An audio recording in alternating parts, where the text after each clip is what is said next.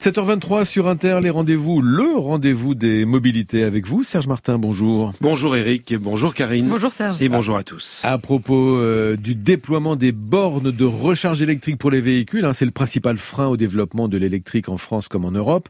Eh bien, l'Europe, justement, a décidé de mettre les pieds dans le plat, ou plutôt les, les doigts dans la prise. Serge. Oui, en quelque sorte. Maintenant, vous êtes au courant. Et il est vrai, Eric, en tout cas, qu'avec le prix des voitures électriques, l'un des principaux freins au développement de cette énergie, en tout cas en France, en effet, est principalement lié au déploiement, à l'opérationnalité et à la disponibilité de ces bornes de recharge, surtout d'ailleurs lorsque l'on envisage un long trajet, ceci bien que l'autonomie des voitures électriques vendues aujourd'hui ne cesse d'évoluer et donc de s'accroître. Mais voilà, lorsqu'une autonomie d'au moins 600 km, voire 700 km est affichée par le constructeur, la vérité est que cette autonomie descend très vite autour des 300 km, surtout si l'on emprunte les voies rapides. D'où l'importance d'un maillage conséquent de ces bornes électriques, surtout de ces bornes de recharge rapide sur route, et l'assurance d'une plus grande disponibilité.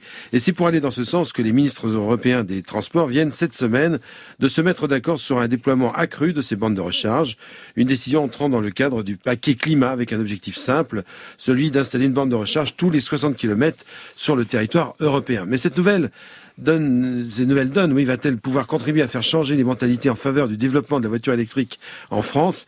Je vous propose d'écouter la réponse de Mathieu Dichamp, le directeur France de Power d'Or. L'Union européenne a décidé de déployer une station de recharge rapide tous les 60 km du réseau de transport transeuropéen, c'est-à-dire peu ou prou des autoroutes. Donc c'est très bien, ça va dans la bonne direction, mais en revanche, ça adresse les besoins des automobilistes qui font des longues distances, qui traversent la France de bout en bout, mais ça ne reste pas les besoins des Français dans les territoires. Et c'est là qu'il faut leur amener également de la recharge rapide sur leur lieu de passage quotidien, comme euh, les supermarchés, les restaurants ou les centres commerciaux. Oui, un point de vue en grande partie partagé d'ailleurs par un autre professionnel du secteur, Julien Belliato, le cofondateur de la société Electra.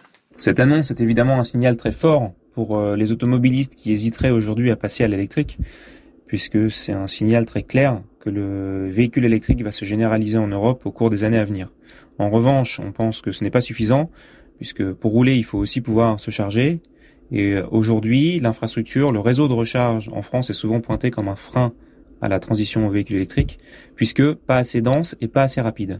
Et c'est aujourd'hui la mission et l'objectif d'Electra de mailler le territoire avec un réseau de recharge dense, fiable, rapide, facile à utiliser et au juste prix. Mhm. Alors ce nouveau déploiement des bornes de recharge, c'est une première chose, effectivement, mais vous estimez, Serge, que c'est loin d'être suffisant? Tout à fait, Karine. Ce nouveau déploiement européen des bornes de recharge rapide correspond en effet à une attente pour tous ceux qui se déclarent prêts à passer à l'électrique, ce qui d'ailleurs deviendra une obligation en 2035, mais c'est en effet loin d'être suffisant. Il faut mhm. donc, selon les professionnels, envisager un nouveau déploiement des bornes de recharge sur les lieux fréquentés par tous les possesseurs de voitures électriques. Mathieu Dichamp de Powerdor. Alors ces bornes, elles vont essentiellement se trouver le long des grands axes autoroutiers, ce qui est très bien. Ça répond à un réel besoin, notamment celui euh, du départ en vacances euh, qui arrive bientôt pour certains.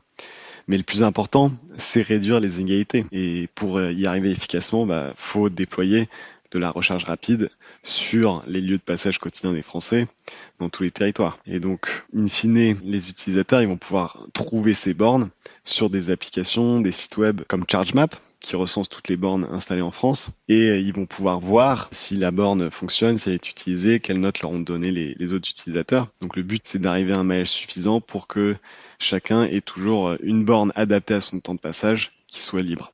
Oui, une prise de position partagée par un autre professionnel d'ailleurs de l'électrification des véhicules. Il s'agit de Julien Belliato de la société Electra.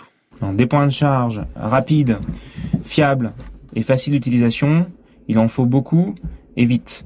Alors une priorité, c'est de développer et déployer ce réseau vite et bien pour arriver à un maillage dense et de qualité que beaucoup d'électromobilistes, et à venir aussi d'ailleurs, attendent. Une autre priorité, c'est la simplification de l'expérience des électromobilistes, avec des stations qui sont pratiques, avec par exemple du matériel sur place qui est facile d'utilisation, et une application mobile fluide qui permet de trouver le point de charge le plus proche ou le plus pertinent, euh, de le réserver et de gérer facilement le paiement. À noter enfin, Eric, que ce déploiement des bornes rapides de recharge électrique décidé par le Parlement européen intervient au moment même où ce même Parlement vient de voter l'interdiction à la commercialisation de toutes les voitures à essence, diesel et même hybride à compter de 2035 au profit des voitures électriques encore appelées voitures zéro émission. La chronique mobilité de Serge Martin, c'est aussi sur l'appli Radio France.